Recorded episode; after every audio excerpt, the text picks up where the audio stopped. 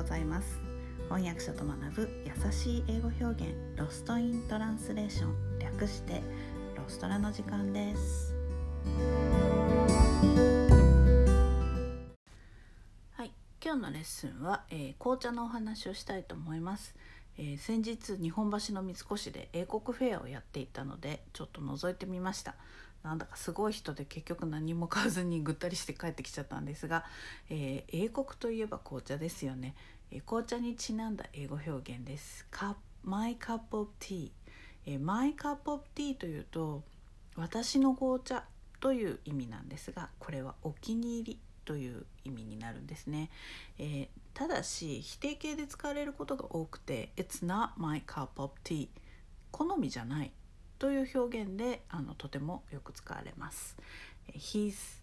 he's nice and rich but not my cup of tea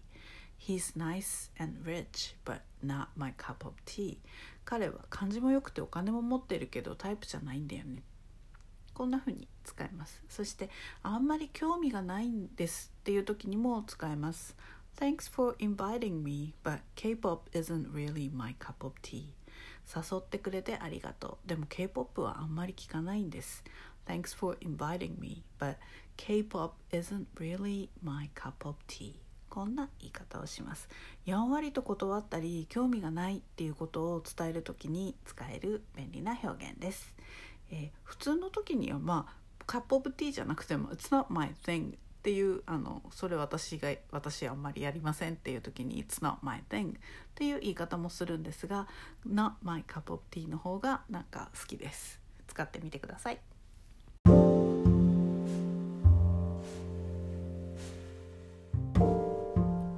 このポッドキャストのショーノートへのリンクは「毎週水曜日に配信しているメルマガでお知らせしています、えー、もっと詳しい情報を知りたい。1週間分のサマリーを見て復習したいという方は是非ご登録ください、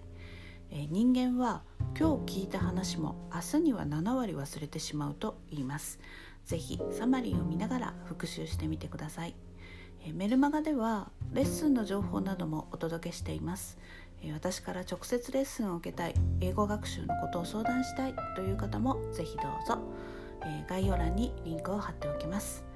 Alright, thanks for listening. Have a great day. Bye.